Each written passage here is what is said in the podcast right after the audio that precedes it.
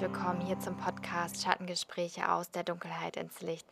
Ich bin Melanie und ich freue mich sehr, dass du da bist. Ja, heute gibt es ja ein so wichtiges Thema in dem Podcast, nämlich habe ich mich mit der wunderbaren Susanne unterhalten über ihren ganz eigenen Weg auf der Suche nach Schönheit und Erfüllung. Und es ist so spannend, was Susanne geteilt hat. Ihr ganzer Lebenslauf bisher ist schon absolut aufregend und interessant. Sie hat nämlich unter anderem zehn Jahre als Hairstylistin in London gearbeitet und hat dort viele Stars und Sternchen frisiert und gestylt. Und hat natürlich eine Menge erlebt, was so hinter den Kulissen in der Modeindustrie eigentlich so verkehrt läuft und dadurch auch begonnen, ja, ihre eigene Beziehung zu ihrem Körper zu hinterfragen und neu, neu zu beleben, sage ich mal. Und es ist total inspirierend zu erfahren, wie sie das gemacht hat und was sie genau gemacht hat und noch spannender zu erfahren, was sie heute eigentlich macht, nämlich was ganz anderes. Und das alles wirst du in diesem Gespräch hier erfahren. Und vielleicht wunderst du dich, wenn du sonst meine Podcast-Folgen über YouTube dir angeschaut hast, dass es dieses Mal kein Video gibt. Ähm, witzigerweise hatte ich zwar eine Kamera mit und wir haben das Ganze gefilmt, aber dann war mein Speicher voll und ich habe es erst hinterher gemerkt und deswegen gibt es diese Folge jetzt ohne Bild, was ich aber im Nachhinein ziemlich witzig finde, weil es ja wirklich auch um das Thema geht, Schönheit und Aussehen. Und äh, letztendlich ist es irgendwie so der Beweis dafür, dass es eigentlich völlig egal ist, wie wir aussehen. Und viel wichtiger ist es ja, wie wir uns fühlen und was wir mit dieser Bewertung auch machen und ja, dass wir einfach anfangen, auch unseren Körper als was ganz anderes zu betrachten, als du es vielleicht bisher auch getan hast, ja. Und ich glaube, ich kann für ganz viele Frauen sprechen, ähm, die einfach ja, dass es uns schwer fällt, irgendwie so in Frieden zu sein mit unserem Aussehen und dass wir uns ständig vergleichen und irgendwie doch immer noch was finden, was man doch noch verbessern könnte. Und ähm, ja, ich hoffe sehr, dass dir dieses Gespräch hilft, da vielleicht einen anderen Blickwinkel drauf zu bekommen. Äh, denn mir hat es auch wirklich geholfen und mich auch im Nachhinein noch sehr zum Nachdenken gebracht. Und Genau, aber jetzt würde ich sagen, hörst dir einfach selber an und ich wünsche dir ganz viel Freude beim Zuhören. Hallo und herzlich willkommen, liebe Susanne, zum Podcast Schattengespräche aus der Dunkelheit ins Licht. Und ich freue mich so sehr, dass wir hier zusammen sind. Das erste Mal, dass ich das so in persona live mache. Ähm, ja, ihr könnt es jetzt nicht sehen, aber wir sitzen hier mit dem wunderschönen Ausblick auf Susannes Garten und ja, die Sonne geht gerade so ein bisschen unter und ja, ich freue mich so sehr, dass wir heute über ein ganz, ganz spannendes Thema sprechen und dass du mich ähm, angesprochen hast, weil du hast eine ganz spannende berufliche Laufbahn schon hinter dir. Nämlich hast du zehn Jahre als Hairstylistin gearbeitet und äh, genau, hast zu der Zeit in London gelebt, hast äh, Celebrities gestylt, unzählig viele Menschen, hast auf Fashion Weeks gearbeitet und hast natürlich sehr viel erlebt hinter den Kulissen und was dich auch sehr geprägt hat und genau darum wird es heute hier gehen. Und äh, ja, ich würde sagen, vielleicht fangen wir einfach mal an. Ähm, dass du uns so ein bisschen erzählst von deinem Alltag. Wie war das damals, ja, als du als Hairstylistin gearbeitet hast? Und ähm, ja, erzähl mal. Okay, danke. okay, als erstmal äh, wollte ich sagen, dass ähm, zehn Jahre von äh, Hairstylistin waren Teil in London, wo ich dort in der Fashion Industry gearbeitet habe. Und die anderen zehn Jahre habe ich ähm, als Friseur gearbeitet und äh, habe im Salon gearbeitet in Deutschland. Also ich habe beides miterlebt. Und ähm, mein Wunsch war immer als äh, Kind irgendwie, ich wollte erfolgreich, ich wollte erfolgreich sein oder als Jugendlicher, ich wollte erfolgreich sein, ich wollte gut sein in dem, was ich mache. Ähm, ich wollte irgendwie, wie sagt man, ähm, hochklettern, den, äh, die Karriereleiter. Die Karriereleiter. und bin, ja genau, und bin dann, eh, wie gesagt, nach London, in London gelandet, weil dort ist dann wirklich so, du kannst dich spezialisieren als Haarstylistin zu arbeiten. Und mein Traum war eigentlich, oder die Art und Weise, was ich gedacht habe, wie die Modewelt sein wird, ist natürlich anders, als wenn man drin ist. Ich habe sie mir komplett anders vorgestellt. Und ähm, wie ich dann äh, drinnen war, war das dann wirklich so, dass am Schluss es wirklich eher Business ist als ähm, ähm, Haare, weil man auch so viele andere Dinge macht, um die man sich kümmern muss. Und mein Alltag war, im Endeffekt war am Anfang, wo ich angefangen habe, die Karriere war sehr, ähm, ich habe angefangen zu assistieren. Du musst, weil den Beruf gibt es so nicht. Das heißt, du musst assistieren und reinkommen. Und habe angefangen, großen Agenturen und großen bekannten Hairstylisten assistiert und habe beides gemacht. Salonarbeit und ähm, Session, Fotoshoots. Okay. Ich habe beides gemacht. Und dann am Schluss war es dann eher nur noch ähm, auf Fotoshoots. Und ähm, du fragst mich im Endeffekt den Alltag, wie es auf dem Fotoshoot ausschaut, ja? Mhm.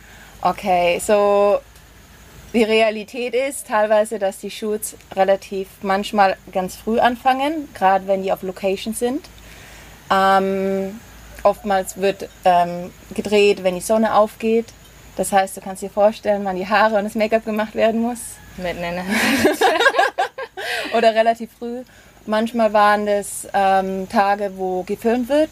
Und Filmarbeiten dauern viel, viel, viel länger. Das heißt, man ist auf jeden Fall um 5 Uhr, 6 Uhr stehst du da und machst die Haare. Ähm, und danach das Make-up. Aber die Haarleute haben immer als erstes angefangen. Teilweise musst du eine Stunde zur Location fahren. Ähm, das waren dann so die großen und die richtig heftigen Tage. Und es waren auch meistens die ähm, Jobs, wo man gutes Geld verdient hat. Ähm, es gab auch leichte Tage, wo man fast gar nichts gemacht hat und sich den ganzen Tag gelangweilt hat, weil es vielleicht nichts zu tun gab. Es war so alles drumherum, aber an sich war es schon spannend, weil man ähm, jeder, jeder, jedes Fotoshoot war, war anders. Es gab keine Routine. Es war immer wieder ein neues Team, neue Menschen, die du kennengelernt hast, ein neues Model, das du kennengelernt hast, das du gesitzen da hast. Immer wieder teilweise ähm, neue, neue Location, du bist in der Gegend rumgeflogen. Ähm, du hast viel gesehen, viel kennengelernt. Das war schon spannend. Ja, also ich kann nur sagen, das klingt, äh, klingt echt nach so einem Traum von vielen Frauen, glaube ich. Ähm, da einfach so dabei sein zu können, ja, jeden Tag diese Abwechslung, unterwegs zu sein, ja. spannende Menschen kennenzulernen. Ja. Wahrscheinlich warst du auch auf coolen Aftershow-Partys. Ähm, Was mich nie interessiert hat, und das war spannend, allein schon war eigentlich, ich war immer schon eher Introvert mehr. Ich war nie so wirklich, wo ich sage, okay, ich will raus und war so in der Szene und will alle treffen. Oder ähm, Afterparty hat mich eigentlich eher mehr traurig gemacht. Irgendwas in mir war, hat nie so wirklich, mich hat oft das, irgendwas war immer, ähm, ich habe das Gefühl gehabt, ähm, es war so oberflächlich. Mhm. Ich habe die Tiefe vermisst. Okay. In dem Ganzen schon. Das habe ich damals schon immer wieder wahrgenommen. Also es war immer schon so ein Teil. Und für mich ist es am Schluss einfach eine, eine Arbeit geworden. Und ähm, da waren wirklich auch Momente drinnen, wo ähm, äh, ich ein bisschen depressiv sogar war in meiner, in meiner Zeit, weil ich so stark fokussiert war auf Erfolg und Karriere und habe vergessen, eigentlich das Haare machen an sich und damit zu arbeiten, wo, der eigentliche, wo die eigentliche Freude herkommt. Und weil ich so nach, oh, du musst besser und mehr Geld verdienen und das Magazin machen und mit den Leuten arbeiten und ähm, irgendwie ist so, man hat so eigentlich das Eigentliche verloren. Mhm. Und ähm, war auch ein Teil die Realität, äh, was mich irgendwann ähm, äh, traurig noch traurig gemacht hat, war, wir haben was produziert, was überhaupt gar nicht der Wahrheit entspricht. Wir haben eine, eine Illusion äh, ähm, kreiert, eine bunte Welt für ein Produkt, das am Schluss verkauft wird. Kannst, kannst du ein Und, Beispiel nennen? Ähm, es könnte es, könnt, es könnten alle Produkte sein im Endeffekt. Es könnte die Hausfrau, die erfolgreiche Hausfrau dargestellt mit Blow-Dry, ein Kind auf dem Arm und es geht um ein Kochprodukt oder irgendwas und am Schluss hast du so eine Werbezeitung und hast du dieses, diese perfekte, schöne Hausfrau mit Make-up und gemachten Haaren, ein Kind drauf, ein Ehemann, so diese, mhm. diese, diese Illusion, wie, wie man denn ähm, auszusehen, auszusehen hat. hat. wie man zu leben hat und so weiter. Also das war teilweise da. Das ja. waren so diese Commercial Jobs. Teilweise Commercial Jobs von ähm, Haarsachen, die ich viel gemacht habe. Ich will keine Marke nennen, mhm. aber wir haben, ich habe sehr viel gearbeitet für ähm, Haarverpackungen, mhm. die du im Supermarkt findest, wo dann die Haarfarben drauf sind. Ja. Und du siehst meistens die äh, Models yeah. mit die hast du gezeigt. so vielen Haaren. Die haben die Produktionen dafür gemacht. Okay. Und da waren so viele Haarextensions drinnen. Die Haarextensions färben, die mussten gefärbt werden, ähm, teilweise, damit sie die richtigen Farbton haben. Dann werden die reingemacht, dann werden die Haarextensions geschnitten, sodass der Schnitt ist manchmal länger oder wie auch dem. Ponys werden reingeschnitten, äh, komplett, ein kompletter neuer Look geschnitten mit den Haarextensions oder teilweise Perücken. Ähm, wow. Und dann Make-up, was teilweise richtig lange gedauert hat auch. Ähm, weil du hast immer diese makelfreien, perfekten Gesichter.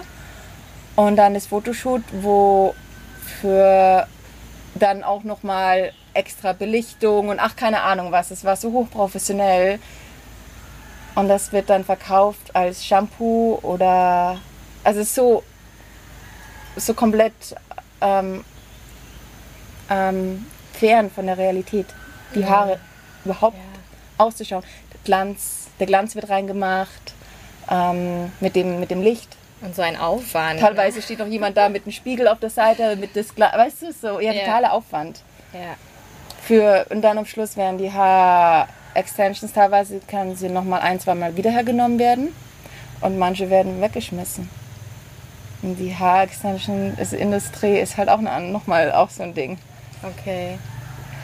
Ich kann mir vorstellen, dass du ja in deiner Branche bist du dann ja nach ganz oben eigentlich geklettert und dass viele wahrscheinlich in deinem Umfeld immer zu dir gesagt haben, so wow, na so wie ich auch, ja. oh, wie spannend. Ja.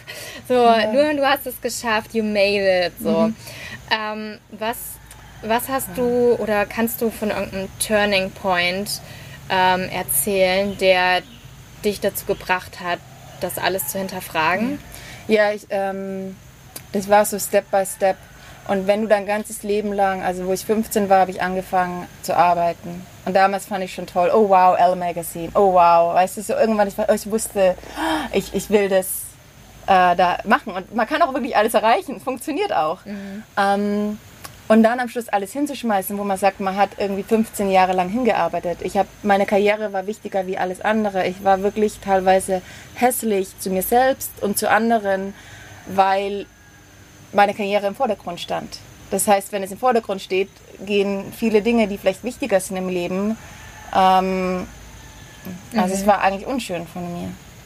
Ähm, und das kam mehr und mehr mit dem Alter, dass ich ähm, gesehen habe, dass mein Leben doch eigentlich wichtiger ist als, meine, das, als die Karriere. Das ist, was zu viel äh, Wichtigkeit gegeben habe. Und ähm, durch die Reisen, die ich gemacht habe, durch das Geld, was ich verdient habe, hatte ich natürlich immer, als Freelancer bin ich oft viel gereist und hatte das Glück, ich konnte in Länder und ähm, Backpacking und so weiter. Und das hat angefangen, meine meine Augen zu öffnen. Irgendwas. Irgendwie hat mich schon so, okay, ich mache für was Werbung, wo ich gar nicht dahinter stehen kann. Ich mache Werbung für HM, für Sarah, für irgendwelche billigen Marken und so weiter. Ich verdiene damit mein Geld. Irgendwas hat angefangen, nicht mehr gut zu tun. Mhm. Ähm, ich war in Dubai auf einer Fashion Week und das war ein großer Wendepunkt auch schon. Und ähm, ich erzähle die Geschichte. Gerne. Wir sind äh, mit einer Marke, überall durften wir auf der Fashion Week auf der ganzen Welt rumfliegen. Und einmal war, wie gesagt, das in Dubai. Und Dubai ist ein Land, wo sehr viele Scheichs und äh, die reichsten Menschen, glaube ich, leben. Und die haben für die Show eine Insel bauen lassen. Die haben ja ihre Artificial Inseln. Mhm. Und die haben eine Insel bauen lassen und auf dieser Insel haben sie ein, natürlich für diese Show ein, ein was aufgebaut, klar. Mit lauter Chanel drinnen. Und dann sind wir mit den Booten dort rüber gefahren. Und da war Tilda Schwind, äh, wie heißt sie, Tilda Schwinton, die ähm, Hollywood-Star? Karl Lagerfeld, kennt sie auch ja, nicht, ja. Karl Lagerfeld Karl Lagerfeld. Du hast eine, die größten Prominenten waren dort auf der Show und okay. wir hatten auch die Afterparty, wo, wo wir dort waren. Und auf der Afterparty, auf einmal habe ich angefangen zu heulen und äh, geweint. Und ähm, ich habe die Skyline gesehen von den hohen Häusern und habe mir vorgestellt, die Menschen, die das alles bauen, die Menschen, die das, die Insel gebaut haben, in den Ozeanen, teilweise Sklaven von anderen Ländern, die unter, weiß ich nicht, 60 Grad, 50 Grad mhm. arbeiten. Ähm, und irgendwie stand ich da und es war einfach nur traurig. Ich habe und dachte mir so, okay, und die feiern ihre, ihre Klamotten und ihr Reichtum. Irgendwie diese Welt zwischen reich yeah. und arm war so präsent an dem Tag weil Dubai ist relativ bekannt dafür, dass ähm, viele aus ähm, armen Ländern rüberkommen als Arbeiter, um dann dort zu bauen, mhm. um ihre Familien zu ernähren. Aber im Endeffekt ist da auch eine große Sklaverei dort. Mhm. Ich habe davor die Documentary, Doku Documentary angeguckt und dann bin ich nach Dubai geflogen und dann war das so präsent in meinem Kopf und ich dachte mir so, was mache ich eigentlich? Ja. Es war ein, das war ein Wendepunkt. Dieser dieses, ich war ja immer mit, oft mit Reichen. Ich habe für die äh, Superreichen was immer wieder gemacht auch. Ja. Die ganzen Klamotten können sich ja nur richtig reiche Menschen ähm, leisten. Teilweise auch vor Fashion Week, die wir gemacht haben. Das heißt, das ist mir bewusst geworden. Auf der einen Seite verhungern Menschen auf der Welt. Und was mache ich? Ich mache. Ich, ich konnte es nicht mehr sehen. Irgendwie war so was verdreht. Ja. Und dann da in Dubai hattest du diesen, diesen Tiefpunkt, sag ich mal. Und du hattest ja mehrere Momente auch, wo du gesagt hast, ähm, dass du traurig warst. Und hattest gleichzeitig natürlich auch Kollegen und einfach ein Arbeitsumfeld. Hast du da jemals mit anderen Kollegen ähm, drüber gesprochen? Ja, natürlich haben wir teilweise darüber gesprochen und viele haben das selber auch so empfunden. Viele haben ähm, gesagt ähm, oder sind teilweise auf Naturkosmetik umgestiegen und ich selbst habe auch mein Haarkit probiert. Also mein, mein Haarkit heißt meine, meine Haarprodukte mir auf Naturkos äh, Naturprodukte ähm, ähm umzustellen. Zum Teil, aber es geht nicht ganz. Und es war schon teilweise da, dass uns bewusst war, dass was wir teilweise machen, ist, was wir vielleicht selber nicht so gut finden war schon bei vielen da. Es war auch, viele haben auch gesehen, und das ist ein anderes Thema, das haben wir noch gar nicht angeschnitten haben, dass viele Models krank sind, Essstörungen haben oder einfach wie sie behandelt werden backstage, damit sie eine gewisse Figur und so weiter. Also das ist uns, die natürlich backstage arbeiten, schon auch aufgefallen, dass da Dinge extrem verdreht sind und nicht gut sind in der Art und Weise. Aber das war auch unser ähm, Geldverdienen und unser Job, um uns zu finanzieren. Mhm. Also es war dann irgendwie, es ist dann so normal auch. Ja. Ich stelle es mir auch schwierig vor, das offen irgendwo anzusprechen, um vielleicht einen Wandel hervorzurufen, weil man hat ja immer unterschiedliche Auftraggeber. Ich, oder? Du, mit Commercial-Sachen, mit den Werbungen, ist das, was du Geld verdienst. Du kannst nichts sagen. Entweder du sagst, okay, ich mache die Branche und ich, ich da, damit gebe ich, äh, verdiene ich mein Geld. Mhm. Oder, Oder du, du, sagst, gehst. du steigst aus. Ja. Und ähm, ich kenne viele, ich meine, das Gute daran ist, dass das ist nur ein Commercial, das ist nur, wo wir Geld verdienen. Es gibt so viele großartige Talente, ähm, Künstler, Fotografen und andere, die wirklich damit eigentlich Awareness und Aufmerksamkeit rufen mit deren ihren Projekten. Das heißt, es gab auch viele coole Projekte, wo wir daran gearbeitet haben, wo es darum geht, eigentlich die Schönheit darzustellen. Nicht, dass es nur diese, diese glossy Schönheit ist, wo viele ein Bild davon haben, eigentlich alles. Das war dann schon, dass wir Projekte haben, wo das dargestellt worden ist mit allen möglichen Figuren, ähm, Projekte mit Plastik Ähm, also wir hatten coole Projekte Ja. und es ist immer noch so. Es ist eigentlich in der Art, in der, in der Art-Szene ist es eigentlich schon, es sind so Rebel. Und das fand ich cool. Aber leider verdient man damit kein Geld. Wie so oft, ne? Und das heißt, wenn du in der Branche bist als Haarstylist, wo verdienst du Geld? Auf mit Celebrities, für Film, für äh, Werbung, Marketing, all das. Da verdienst du dein Geld. Und irgendwo, ich habe das Gefühl, ich habe verkauft, ich habe meine Seele damit verkauft. Wie ging es dann für dich weiter? Hast du dann nach Dubai hingeschmissen oder? Nein, Dubai war in der Mitte. In Dubai war war 2015. Ich habe aufgehört 2018, 19, 2018, 19. Nachdem ich eine große Agentur hatte, mich hat eine große Agentur genommen. Es war immer mein Traum, mit einer großen Agentur sein, dass sie mich vertritt als Hairstylist. Und ein halbes Jahr später ähm, bin ich in Vipassana gegangen und bin aus Vipassana rausgekommen und ähm, habe damals schon angefangen, viele Meditationen gemacht, viele Osho-Meditationen damals gemacht. Ähm, 2017 habe ich angefangen mit Sound Healing. Vielleicht Ich ganz kurz noch, sorry, dass ich unterbreche. Vipassana ist äh, Oh. zehn Tage Schweigen oder ich weiß nicht, wie lange hast du es gemacht? Ja, ja, zehn Tage. Zehn Tage. Ja, ja, Mhm. ja. Okay. Genau. Also ich habe damals schon, ich habe äh, Yoga habe ich an, vor vielen, vielen 2009 Yoga angefangen. Also im Endeffekt war es so dieser spirituelle Weg schon immer da und von meiner Mutter schon von klein auf war das schon immer da, weil meine Mutter super spirituell ist. Das heißt, ähm, so das war immer äh, irgendwo präsent. Ja. Aber mit dann äh, diesen Vipassana äh, Retreat, ich bin ähm, und den ganzen Meditationen, die ich gemacht habe, und das war in Bali, äh, bin ich zurück und bin dann auf einen Job in London. Und da nach Vipassana ist es so, du, du hast diesen Kontrast, von dem du sitzt die ganze Zeit ja auch nur. Und dann gehst du wieder raus ins Leben und denkst dir so, wow, ist so schnell. Ja. Und ich- Reizüberflutung. Und ich Reizüberflutung. Und ich brauche doch wirklich so eine Zeit, um das Ganze zu integrieren. Und ich, wie gesagt, zehn Tage später stand ich schon wieder auf dem Fotoshoot. Und das war so, und dann war die Frage so, was mache ich hier? Und ich habe angefangen, ähm, Widerstand zu entwickeln, wie ich Anfragen bekommen habe von Fotoshoots mit großartigen Künstlern, mit groß, für großartige Magazines, wo ich dafür geträumt habe, wo jeder Yeah geschrieben hätte, habe ich Widerstand bekommen. Ich konnte die E-Mail nicht mehr be beantworten. Ich habe meiner Freundin die E-Mail gegeben und gesagt, kannst du meine E-Mails zu meiner Agentur beantworten? Ich kann nicht. Ich habe so einen Widerstand. Ich weiß nicht, was ich sagen kann. Ich habe mich auch ein bisschen mh, irgendwie schlecht gefühlt, weil ich ja gerade mit denen arbeite zusammen. ja. Und dann eines Tages bin ich dann, äh, die wollten dann wissen, was mit mir los ist, warum ich die Jobs absage. Okay. Ähm, und dann habe ich das ihnen noch erzählt mit Vipassana, mit den Meditationen, dass irgendwas bei mir sich verändert hat in meinem System. Ähm, und bin heulend dort ins Büro eingelaufen.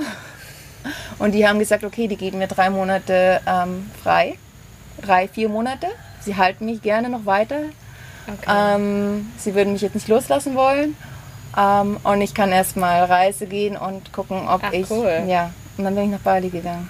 Und dann nie wieder zurück. Wie ich in Bali war, äh, war auf einmal für mich klar, ich kann nicht mehr zurück. Ich kann nicht mehr. Und es war auch nicht so, das war auf einmal so klar. Da war, es war einfach eine klare Entscheidung. Wow. Ja, es war powerful für mich, weil, ich, weil ich ja mein Job war, mit dem ich auch meine Sicherheit, wo ich alles Geld verdient habe. Und mir war auch klar, dass ich nicht mal als Friseur im Salon arbeiten kann. Boah, was für, eine, was für ein Lebensweg schon. Ja, ich meine, das wusste ich jetzt auch alles gar nicht.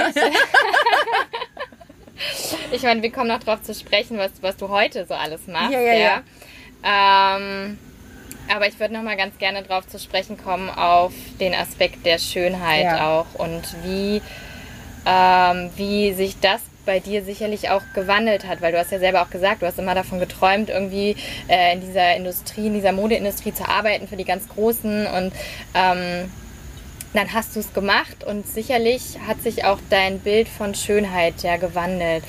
Ähm, magst du darüber so ein bisschen erzählen? Vielleicht auch von deiner eigenen, Ja. von deiner eigenen Transformationsreise da. Ja. Ähm, Total, weil äh, eigentlich war, ich bin happy, dass ich in der Branche gearbeitet habe, weil es meine Augen geöffnet hat. Mhm. Und es hat mir geholfen, mit meinem eigenen Körper Frieden zu schließen, weil ich gesehen habe, was wir im Endeffekt verkaufen und was es für eine, ähm, ähm, wie sagt man, nicht Illusion, sondern Manipulation im Endeffekt ist, dass äh, wie, wie man doch so auszusehen hat eigentlich. Ja. Und wie viel Kon Kondi Konditionierung ähm, da drinnen mitspielt. Und ähm, eigentlich die Leute, die teilweise Backstage gearbeitet haben, ein, ein normaleres Verständnis hatten, weil wir den ganzen Tag die Leute wunderschön gemacht haben und wir auch wussten, wie lange es dauert. Hm. Wenn gerade und was man eigentlich auch was man auch gerade alles machen kann weil auch gerade in der Zeit, wo wir leben, ähm, ich habe, wo ich äh, 19 Jahre alt war, war ich, habe ich 68 Kilo gewogen. Und ich war unglücklich mit meinem ähm, Äußeren. Ich habe immer gedacht, wenn ich ähm, mehr abnehme, ähm, ist es einfacher, einen Freund zu finden. Da geht es ja schon los. Mhm. Und mir war überhaupt gar nicht bewusst, warum ich mich überhaupt, warum 68 Kilo falsch wäre. Warum ist es überhaupt falsch? Aber irgendwie war so ein Bild damals schon in Zeitschriften, wo wir hatten, wo Frauen einen gewissen Körper hatten. Daran kann ich mich erinnern. Ich auch. Und ich kann mich daran erinnern, dass es mich damit verglichen hat. Und dann hatte ich natürlich eine Schwester, die immer schlank war. Und ich habe mich mit meiner Schwester wahnsinnig verglichen. Und ähm, der Grund, warum ich zum Beispiel ein Tattoo hier am Oberarm habe, hier teilweise, ist, weil ich mich an meinem Oberarm zu fett gefühlt habe.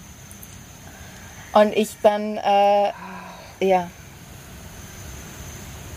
Krass. Ja, also ich weiß, wie es ist, wenn man sich zu dick fühlt. Mhm. Ich bin zum Beispiel nie am Strand gegangen. Ich habe mich, also meine Familie weiß es oder meine Schwester, ähm, ich habe mich geschämt, im Bikini zu sein. Ich habe mich geschämt für meinen Körper. Jahrelang, immer wieder. Und es war wirklich unschön. Ähm, ich habe dann angefangen natürlich mit Yoga und mit Sport, wo ich angefangen habe zu sehen, oh wow, ich kann meinen Körper verändern. Und da ist es dann schon so, ähm, ähm, es hat mir auch gut getan, auf eine Art und Weise ihn zu bewegen und fitter und stärker zu werden. Also da haben sich Dinge verändert.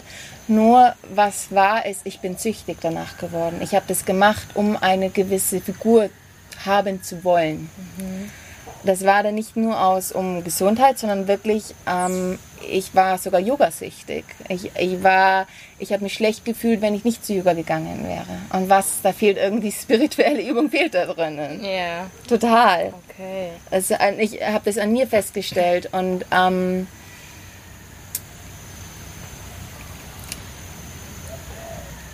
wie ich in der Industrie angefangen habe zu arbeiten, da war ich 24. Ich habe angefangen zu arbeiten und ähm, ich hatte relativ auch noch mehr Make-up drauf. Ich habe immer Make-up drauf gemacht auf meiner Haut, immer Lippenstift, roten Lippenstift und Eyeliner, aber es war auch wow. London-Zeit. Kann ich mir gar nicht vorstellen. Ich hatte schwarze Haare, dunkle Haare. ähm, und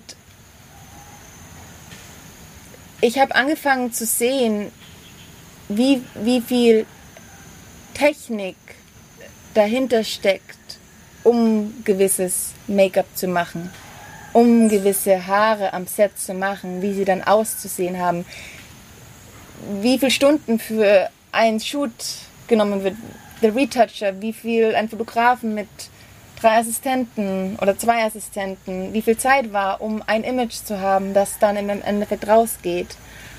Und ähm, habe die Models gesehen, wie sie reinkamen. Mit Augenringen, mhm. mit teilweise Pickeln im Gesicht, unreine Haut, vielleicht schon, weil sie zu viele Produkte haben. Ähm, sie sahen definitiv nicht so aus, wie sie in den Modemagazinen ausschauen, weil da ein komplettes Team war. Und dann ist mir auch schon bewusst geworden, wie stark wir manipuliert sind. Und durch die harte Arbeit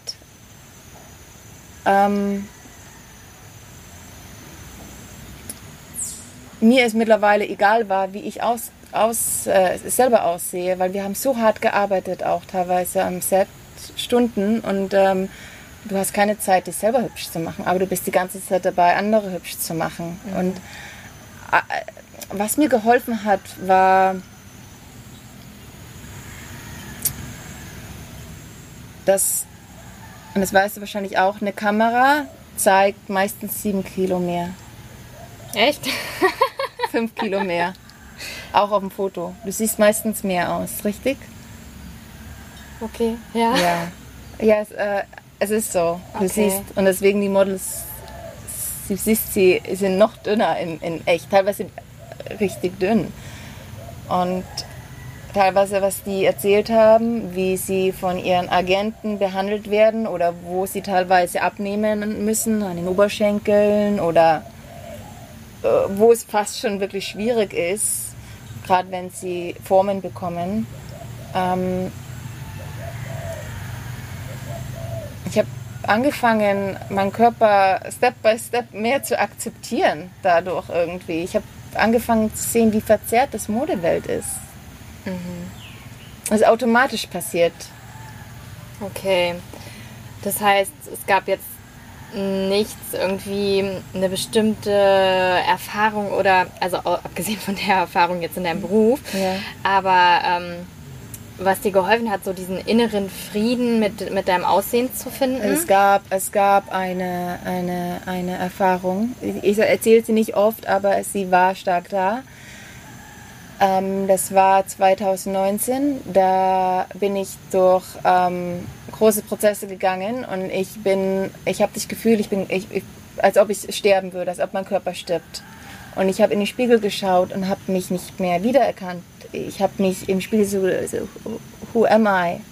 That's just, das ist nur mein, das ist, das ist mein Körper, aber das bin ich nicht. Und irgendwo habe ich angefangen zu, zu sehen, dass, ähm, dass ich nicht mein Körper bin. Und da hat, äh, das war ein kompletter Prozess. Und das heißt, äh, ich habe angefangen, komplett alle, viele Klamotten wegzugeben und wollte so einfach leben wie möglich.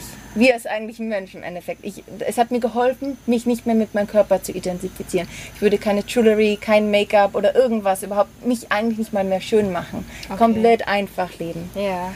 Und ich habe dann... Ähm, 2020 ja, in der, in der Pandemie habe ich angefangen, ähm, habe ich ja ähm, im Dschungel gelebt und hatte auch keinen Spiegel, hatte ja nichts und habe komplett einfach gelebt. Das Einzige, was es meistens anhatte, war nur ein Sarong und bin barfuß gelaufen. Aber das hat mir komplett geholfen, ähm, mich komplett von dem Körper nicht, nicht mehr zu identifizieren und habe angefangen damals zu erkennen, dass eigentlich mein Körper ein Divine Vessel ist, also ein Gift Gottes mhm. und ich ihn eigentlich lieben muss und ihn pflegen muss. Und da habe ich angefangen erst wieder, okay, ich kann ihn pflegen mit Creme, oh, ich kann ihn schön machen, oh, ich, ich kann schöne Kleider anziehen.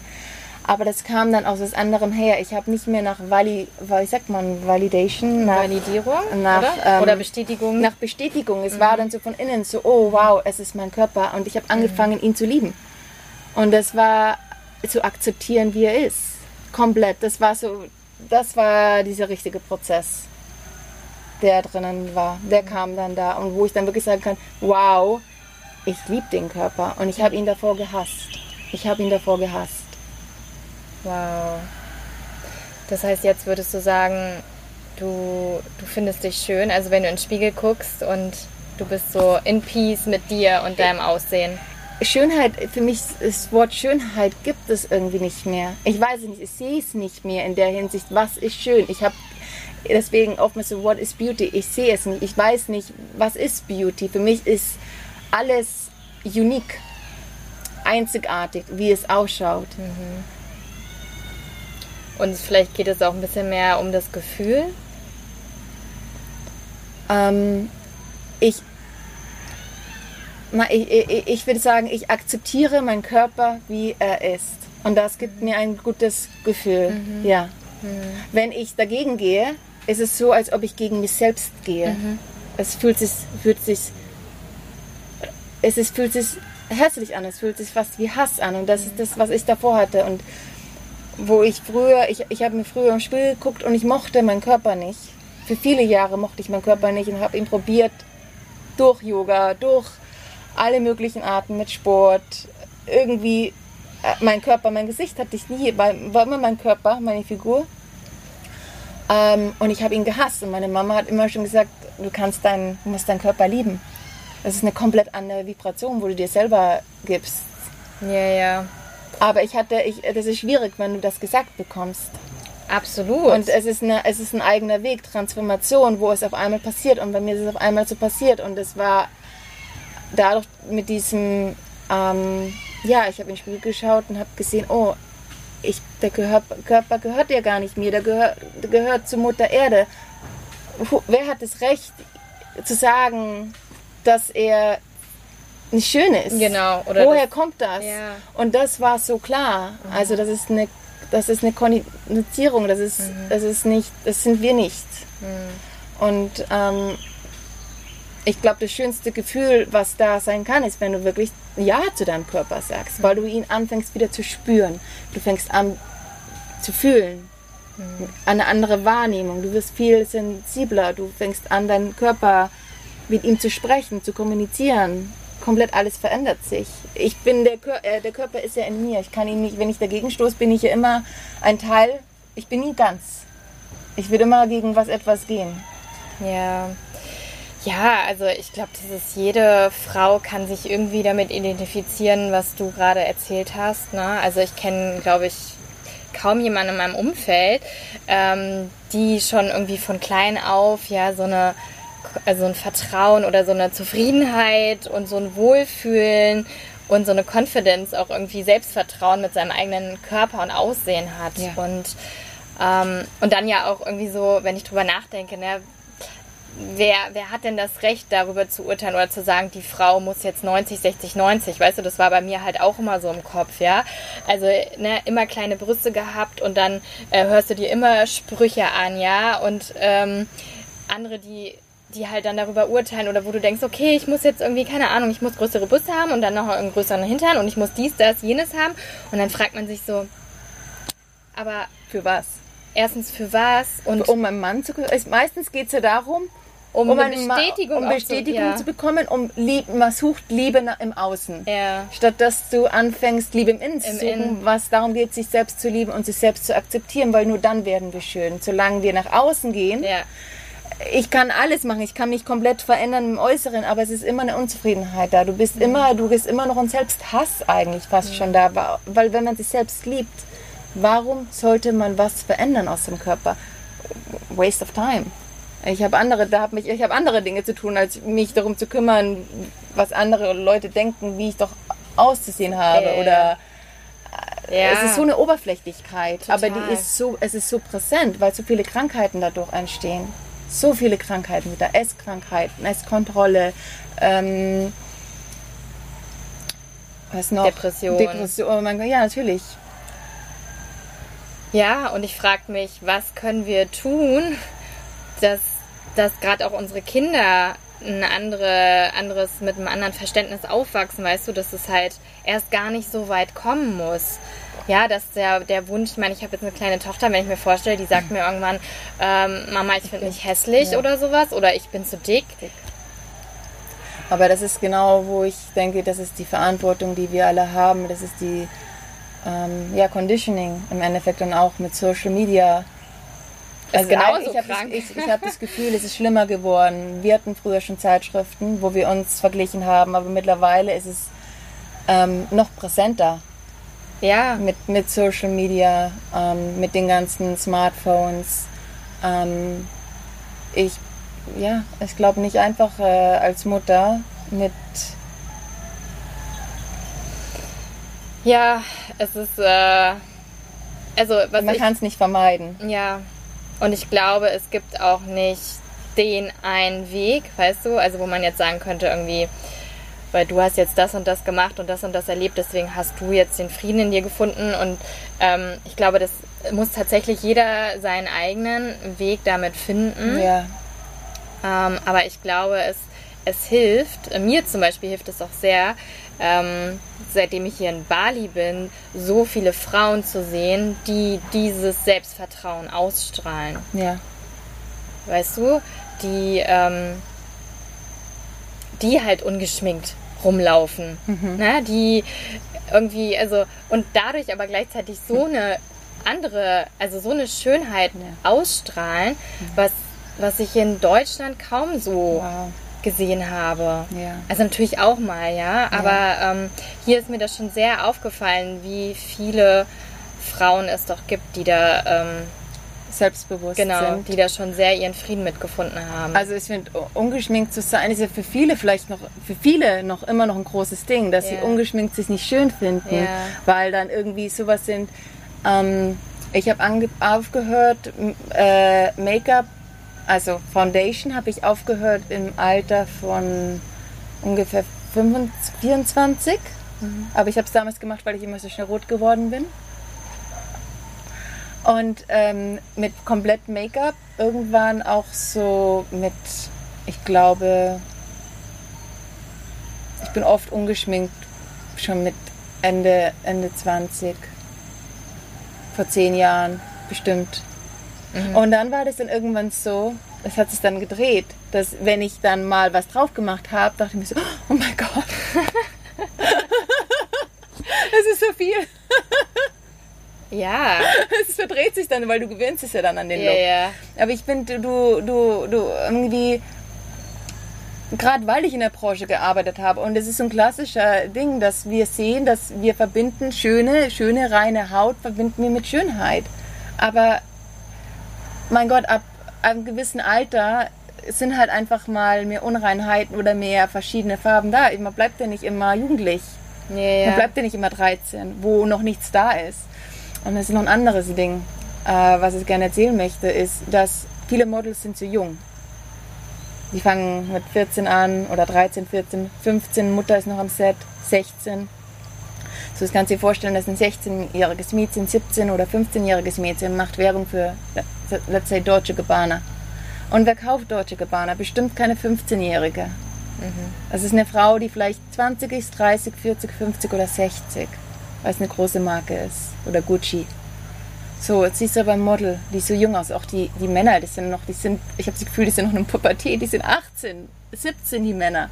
Aber wer kauft die ähm, Mode, Deutsche Gabbana? Die sind auch Mitte 20, 30, 40, oder? Älter. Alle. Kein. Reiche. Aber wahrscheinlich, ja. Ja, die, natürlich. Ja.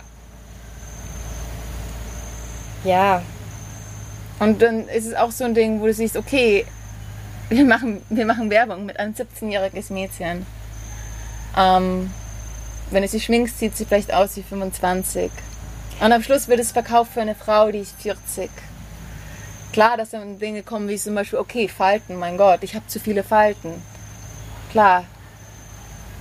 Aber da denke ich mir, jetzt kam mir gerade nur der Gedanke, weißt du, wenn es darum geht, was können wir machen, dann ist es ja doch wiederum so, dass wir als Verbraucher die Verantwortung ja auch wieder bei uns liegt, weißt du, wenn wir halt das mehr hinterfragen würden. Ich meine, ich kaufe jetzt keine Deutsche Gabbana Sachen oder so, ja, aber ähm, trotzdem, wenn wir darauf achten, was wir konsumieren. Genau, total.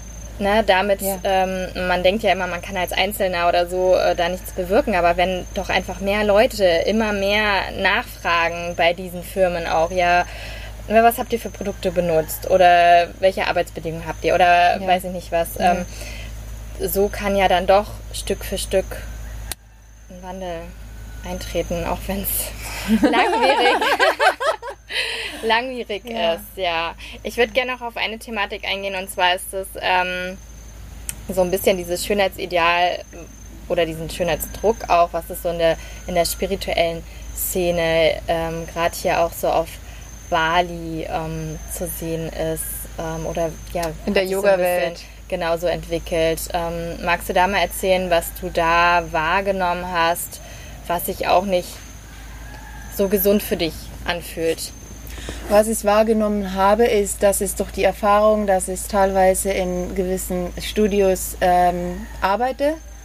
Ähm, du kommst ja da mit Menschen in Gespräch und ich arbeite in Studios, aber auch auf anderen, ähm, teilweise kleineren Orten Und ähm, oftmals ich dann höre von vielleicht älteren Frauen oder von Frauen, ähm, die vielleicht ein bisschen fester sind, sagen, sie fühlen sich nicht wohl, in diese Yoga-Studios reinzulaufen, weil sie das Gefühl haben, sie werden ähm, äh, Verurteilt? verurteilt.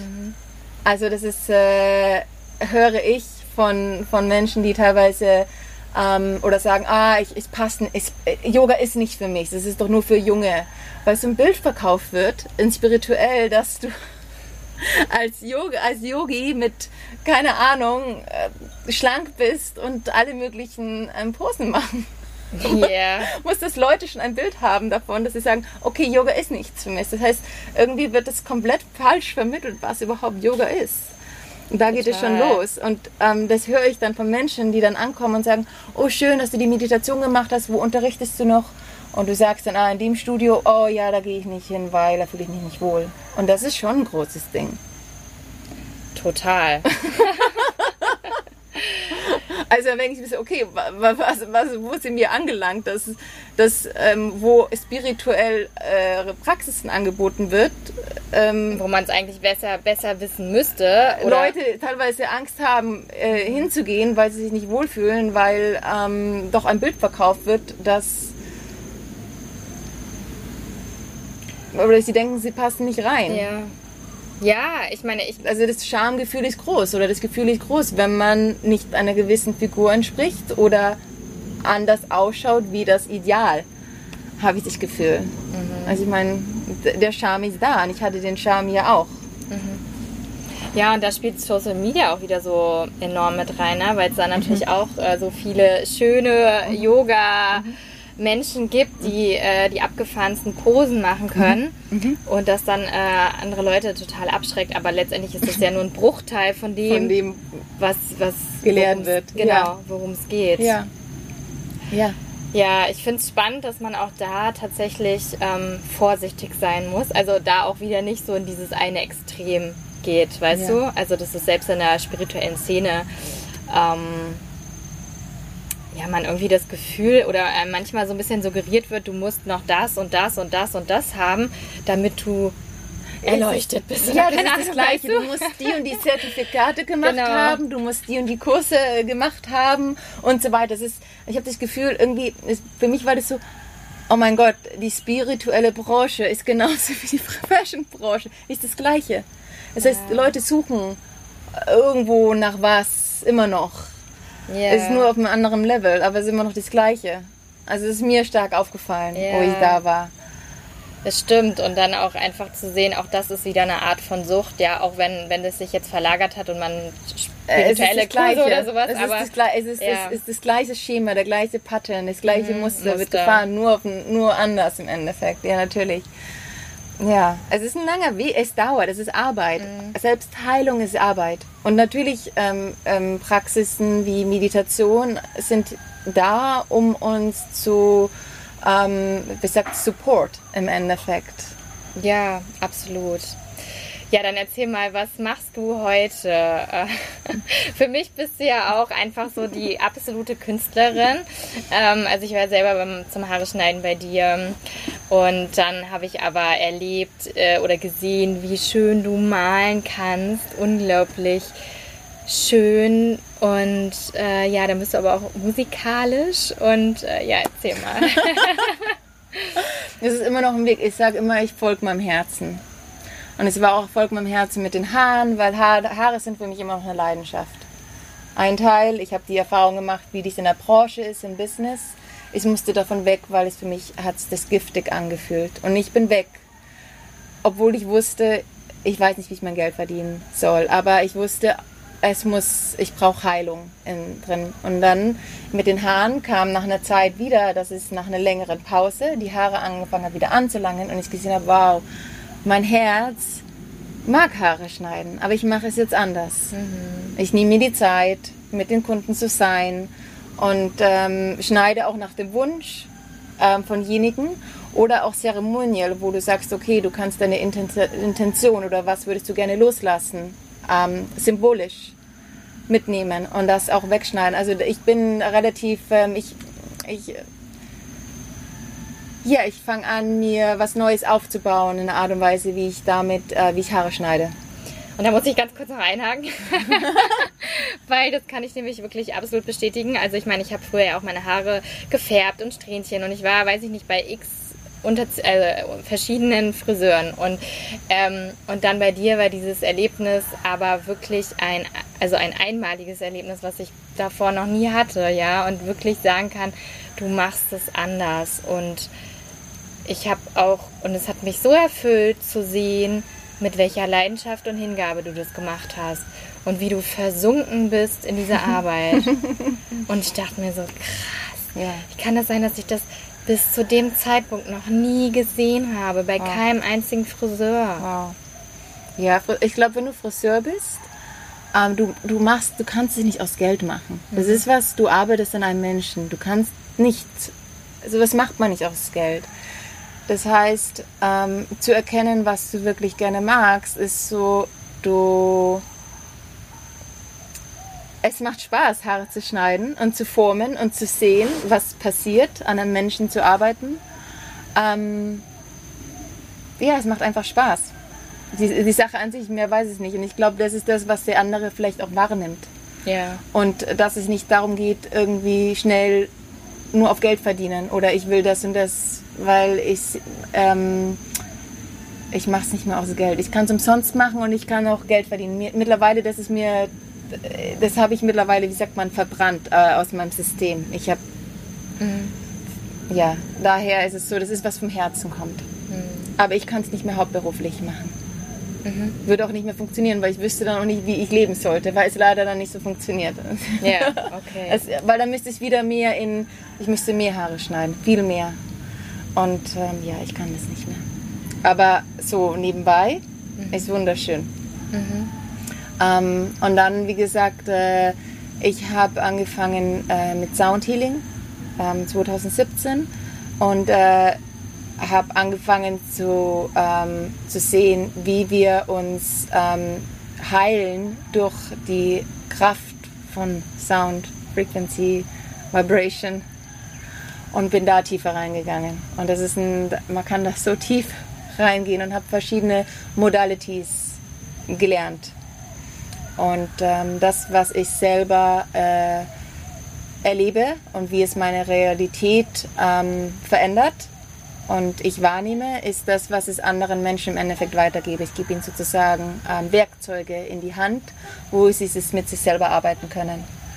Und das sind Werkzeuge mit Meditationen, energieaktive Meditationen ähm, und äh, Sound.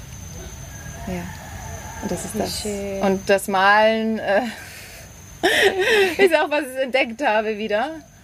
Und ähm, äh, mache momentan klar, ein, ein, ein äh, bin gerade dabei, ein, wie sagt man, Diary in Deutsch? Tagebuch? Tag, ja, ein Buch, ja, so eine Art und Weise, Tagebuch auch mit leeren Zeiten. Und Journal. Journaling, ja, genau ein Buch mhm. Äh, zu machen. Mhm. Und das ist in Java.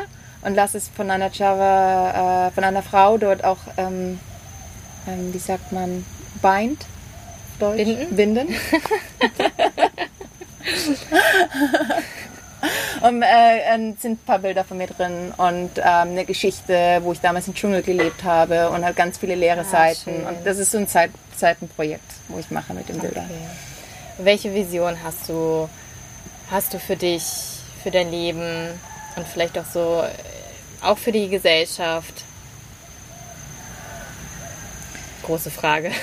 Eigentlich nicht. Ich glaube, das ist auch, dass, dass äh, jeder Inner Peace findet, weil solange ähm, immer noch ein, ein, ein, ein Kampf mit uns selber stattfindet, schmeißen wir nach außen. Und wenn wir sensibel sind, ist so, wir kriegen, ich bin ja auch, wir sind ja alle auf dieser Welt. wir leben ja alle zusammen. Ja. Das heißt, ähm, natürlich wünscht ihr den, wir, wir, kommen nur zusammen, eins, wenn jeder andere auch äh, Peace findet. Das heißt, deswegen gibst du automatisch die Tools. Aber ich kann für diejenigen das nicht machen.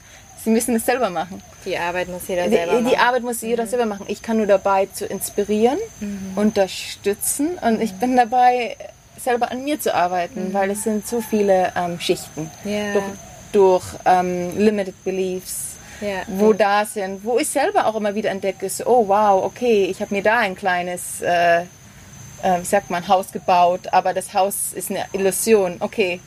Schutzmauer. Ja, ja, okay, letting go. Hm. So offen zu sein, das Herz offen zu sein und wirklich sagen, okay, ja zum Leben zu sagen und zu fühlen. Mhm. Und das wünsche ich jedem. Und das ist meine Vision in der Art und Weise, dass ich sage, okay, ich gebe ähm, Werkzeuge, die helfen zur, zur Erwachung äh, zu seinem Selbst mhm. und zu, dein, zu, zu seiner ähm, Unique Einzigartigkeit. Einzigartigkeit. Ja, absolut. Das ist so schön. Und ich finde, es ist auch wichtig zu nochmal zu erwähnen, dass es, ähm, dass die Reise ja auch nie aufhört. Ne? Nein, ne? Und nein. Ähm, dass es nicht irgendwann so ein, so ein Ende gibt und dann so, hey, jetzt. Wir sind unendlich. Wir sind unendlich. Und ja. das ist das Ding, was ich glaube, äh, zu verstehen bekommt, wenn du verstehst, dass der Körper ein Kostüm ist von vielen. Wie viele Kostüme hatten wir schon? Mann, Frau, hässlich, schön. Ja. Äh, wenn man das weiß oder wenn du dich erinnerst, ich erinnere mich an teilweise alte äh, Leben, dann fängst du auch automatisch an, einfach das zu schätzen, was du hast und mhm. Danke zu sagen. Es geht um die Danke, um Danke, um, äh, um, um, um Danke zu sein. Danke, dass ich den Körper habe. Danke, dass ich fühlen kann, die ähm, Erfahrungen machen kann, in einem Körper zu sein. Äh, und nicht gegen den Körper gehen, oh Gott, wie soll er ausschauen, damit ich glücklich bin. Mhm. Also es ist so total verdreht. Mhm. Nein, kann ich sagen. Mhm. Danke, danke Organe, dass ihr für mich arbeitet. Mhm. Danke meine Füße, dass ihr jeden Tag für mich läuft. Wer bin ich ohne meinen Körper? Ich könnte nichts fühlen, ich könnte nichts schmecken, nichts, ich könnte nichts sehen, ich könnte die Farben nicht sehen, gar nichts. Es wäre ja dann nichts da. So muss es eigentlich, und diese, diese, dieses Wissen in sich zu haben oder die Erinnerung, mhm. die Erinnerung zu haben, dass wir unendlich sind, dass es nur ein Kostüm ist und es kommt und der Körper stirbt. Der Körper geht. Der ja. Körper wird gehen und das ist, ähm, ja, sich mit dem Tod ähm, auseinanderzusetzen, ist, glaube ich, eins der wichtigsten Dinge in Spiritualität, dass man weiß, dass der Körper geht und okay ist, wenn man stirbt. Und man sagt, sterbe im Jetzt. und, und auch äh, ja und auch zu akzeptieren und sich immer wieder zu verinnerlichen, dass diese Vergänglichkeit ist nicht, kann man halt nicht aufhalten. Das Nein, ist, das wir ist alle genau unterliegen dieser Vergänglichkeit yeah. und dann vielleicht einfach Frieden damit zu finden, auch in diesem Alterungsprozess, weißt du, weil ich Total. das schon, ich meine, ich beobachte das auch in mir selber, aber grundsätzlich, ne, das ist ja einfach immer noch so dieses, viele so, oh, noch ein Jahr älter, ja, weißt du, so dieses so, oh, ich will nicht alt werden oder so, aber dass wir da einfach eine ganz andere Perspektive drauf bekommen, Total. ja, und dann so, Mann, ist das geil. Spannend. Ja. Ich bin spannend. Ich bin spannend. Ja. Und ich, äh, mir ist total bewusst, dass ich so viele Falten habe, aber ich, ich, da ich mich nicht mehr identifiziere mit meinem Körper, finde ich es schön. Und ich, ich finde ganz ehrlich Frauen mit vielen Falten faszinierend. Mhm. Und ich finde alte Frauen auch schön. Und ich habe das Gefühl, wenn du in, in East, in, wo wir leben, ähm, du siehst keine Frauen, die operiert sind im Alter. Du siehst einfach alle Frauen in ihrem alten Prozess. Und es ist so normal, wenn ich in die Western World gehe, es ist mittlerweile normal, dass Frauen Botox und alle äh, oder sich verändern, probieren jung zu bleiben. Und ich finde, äh, ich persönlich finde es, äh, warum? Warum denken wir, wir müssen jung bleiben? Warum können wir nicht ähm, jeden Prozess schön finden? Woher Und kommt Prozess das? wertschätzen. Woher ja. kommt das? Wenn es nicht von irgendwie Society, Medien, Medien um Produkte zu verkaufen. Mhm. Ich weiß nicht.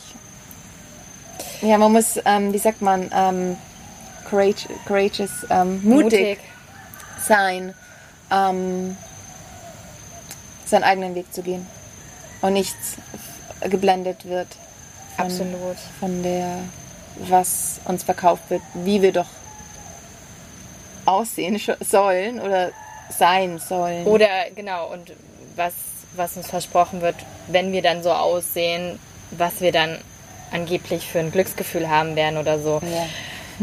Ja. Ne? Also, ja. da, da liegt ja auch so dieser Trugschluss und dass wir immer halt dieser Wenn-Dann-Konstellation hinterherrennen. Nicht nur was unser Aussehen äh, betrifft, sondern ja grundsätzlich, wenn ich das Haus habe, das Auto habe oder wie auch ja, immer.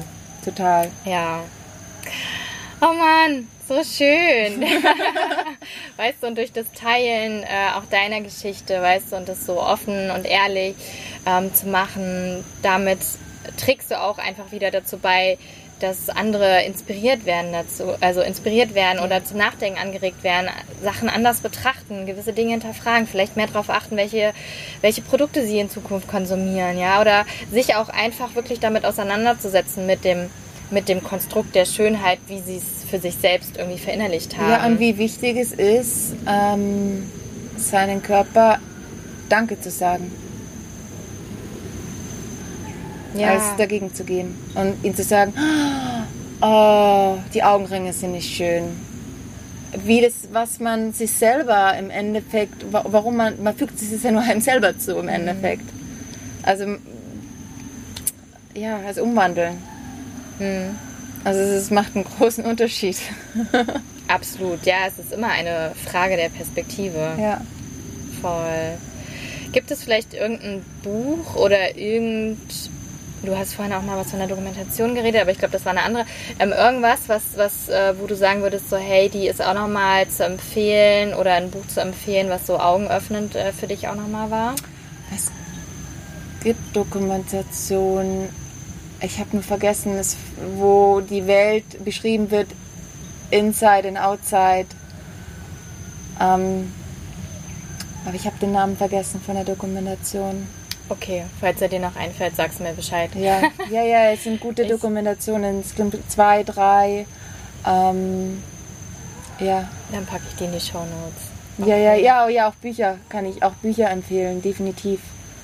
Ja. Schön. Ja, dann danke ich dir ganz, ganz herzlich. ja, für deine Zeit und für das Erzählen und deinen Mut. Und ja, du bist Du bist einfach eine Rieseninspiration. Danke. Ja. Danke, nee, ich war echt so, okay, ich, ich war cool ähm, und es ist schön, dieses Thema zu, ähm, zu erzählen.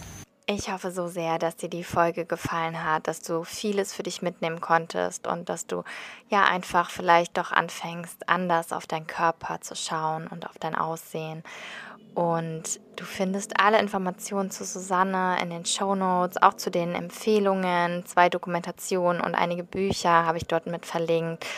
Und Susanne findest du auf Instagram und sie freut sich natürlich total, wenn du auch ihr ein Feedback hinterlässt, was du mitnehmen konntest, ja, aus der Folge, wie es dir gefallen hat. Und mich findest du unter DesLifeMe auf Instagram oder du kannst mir auch gerne eine E-Mail schreiben an hallo at melanikustra.de. Und ja, ich freue mich sehr, wenn wir uns das nächste Mal wieder hören. Damit du keine weitere Folge verpasst, abonniere meinen Kanal und genau. Dann würde ich sagen, bis ganz bald. Mach's dir schön. Lass es dir gut gehen und bis dahin alles Liebe.